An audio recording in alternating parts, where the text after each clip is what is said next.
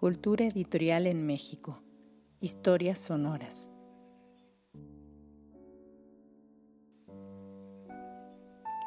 Cultura editorial en México.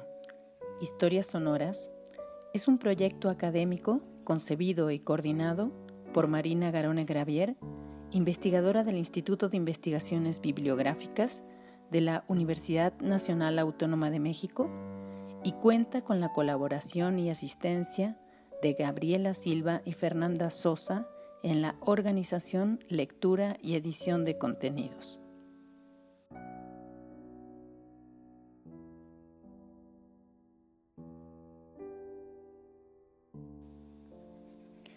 Les damos la más cordial bienvenida a una cápsula de Cultura Editorial en México, Historias Sonoras.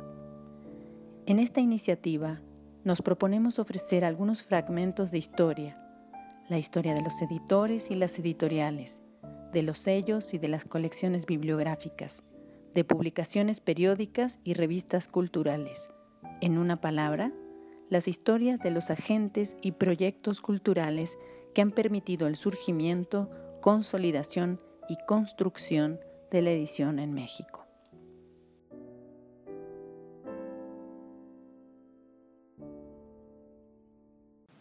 Revista Tierra Nueva, tercera parte. Algunas precisiones hemerográficas de Tierra Nueva. Tierra Nueva experimentó en cuanto a la creación y al orden de algunas de las secciones en que se dividió la revista. En palabras del investigador John Garganigo, parece que el primer número salió en plan de prueba, según lo indica el número de cambios que se hicieron. En este sentido, habría que tomar en cuenta que el primer número es el que más difiere del orden de las secciones dentro de los otros 14 números que conforman la colección completa de Tierra Nueva. En el primer número se presentaron las secciones Páginas de hoy, Revistas y Noticias literarias. De las tres secciones, Páginas de hoy sobrevivió tres números más. No obstante, para el número doble 4-5, que corresponde al periodo de julio a octubre de 1940, las tres secciones se agruparon en una nueva llamada Notas.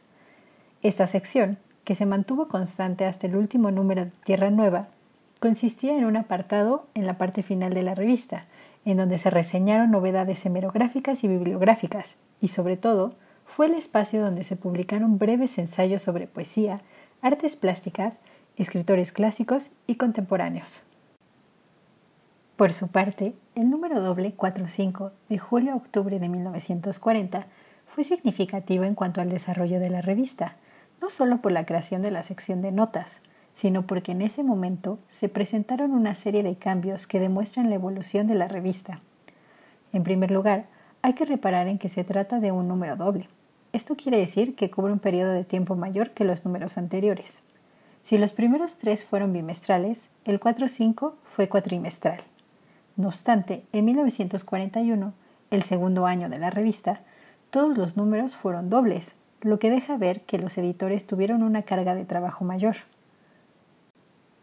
Cada número variaba entre las 50 o 60 páginas, sin tomar en cuenta el suplemento, que constaba de entre 10 a 20 páginas.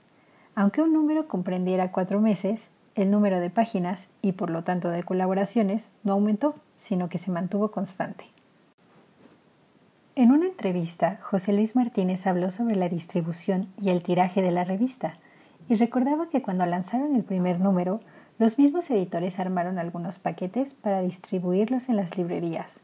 En palabras de Martínez, yo creo que eran más o menos 200 ejemplares. Hicimos 15 números de Tierra Nueva. El último número apareció en diciembre de 1942. Nosotros decíamos que era bimestral la periodicidad de la revista. En realidad, hacíamos lo que podíamos. A veces hacíamos números dobles para emparejarnos. Hasta aquí Martínez. Si bien el primer año de edición se publicó solo un número doble, para 1942, el último año de la revista, no pudieron igualar el ritmo del primer año. Solo vieron la luz un número doble, el 13-14, correspondiente al periodo entre enero y abril, y el último de diciembre, el único de un solo mes. Esta precisión en la periodicidad de la revista desmiente la afirmación de que la revista duró tres años. En realidad, su momento de más actividad duró el primer año, disminuyó el segundo y prácticamente terminó en su tercer año. En cuanto a sus patrocinadores y precio, por tratarse de una revista universitaria, Tierra Nueva contó con la subvención económica suficiente para solventar los gastos que implicaba su publicación. A diferencia de la mayoría de las revistas literarias en México, para los editores no fue necesario preocuparse por ese aspecto. Tierra Nueva empezó constando 50 centavos y luego los últimos números un peso. La inscripción anual ofrecía un descuento. Al principio, seis números por 2.50 y al final por 5 pesos no obstante, los editores no se ocupaban por la cuestión financiera de la revista. En palabras de Ali Chumacero, el dinero recaudado por sus ventas o por las suscripciones tenía que dirigirse a la Facultad de Filosofía y Letras, que entonces estaba en la ribera de San Cosme, lo que se conoce como el antiguo Palacio de los Mascarones. Esta característica distingue a Tierra Nueva de las demás revistas de la época, no solo por la poca atención que los editores le prestaban a este aspecto, sino porque por eso no se imprimieron anuncios ni publicidad en la revista.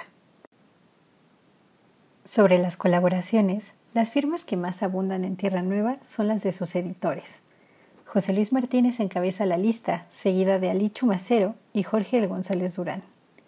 Es evidente que aprovecharon este espacio no solo para aprender la labor del crítico, del tipógrafo y del gestor cultural, sino que también dieron a conocer ahí sus primeras creaciones literarias. Por ejemplo, José Luis Martínez publicó por primera y única vez poesía de su autoría. Asimismo, Chumacero dio a conocer en el primer número Raíz Amorosa, uno de sus más célebres poemas, y Jorge González Durán colaboró también con varios poemas que después fueron compilados en otros libros y antologías de la época. Leopoldo Sea, por su parte, siempre colaboró con artículos de corte filosófico, y de los cuatro fue el menos activo en este aspecto. Como ya se ha dicho, Tierra Nueva publicó algunos españoles exiliados en México.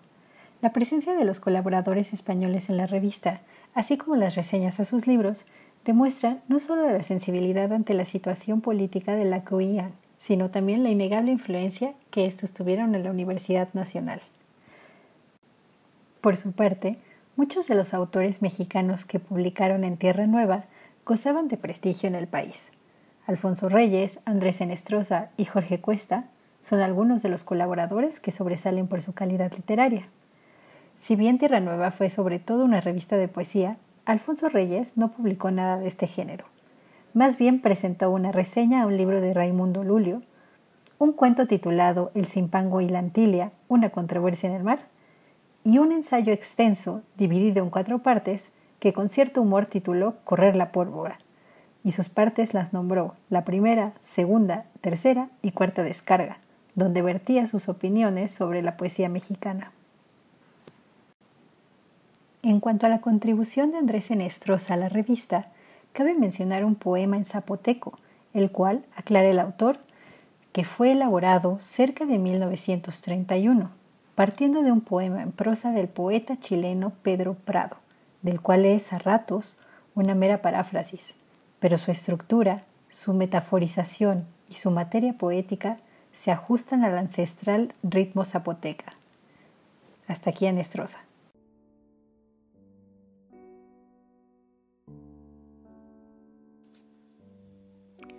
Expresamos nuestra gratitud a los investigadores y profesionales del mundo del libro y la edición por la elaboración de los textos de estas cápsulas.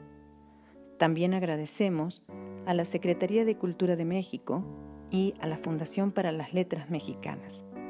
Entre 2018 y 2019, ambas instituciones patrocinaron la iniciativa Cultura Editorial de la Literatura en México, CELITMEX, en la que participó activamente Jorge Mendoza. De aquella iniciativa deriva una parte de los contenidos empleados en este nuevo proyecto. Los invitamos a escuchar nuevas cápsulas de cultura editorial en México, historias sonoras. Gracias por su atención.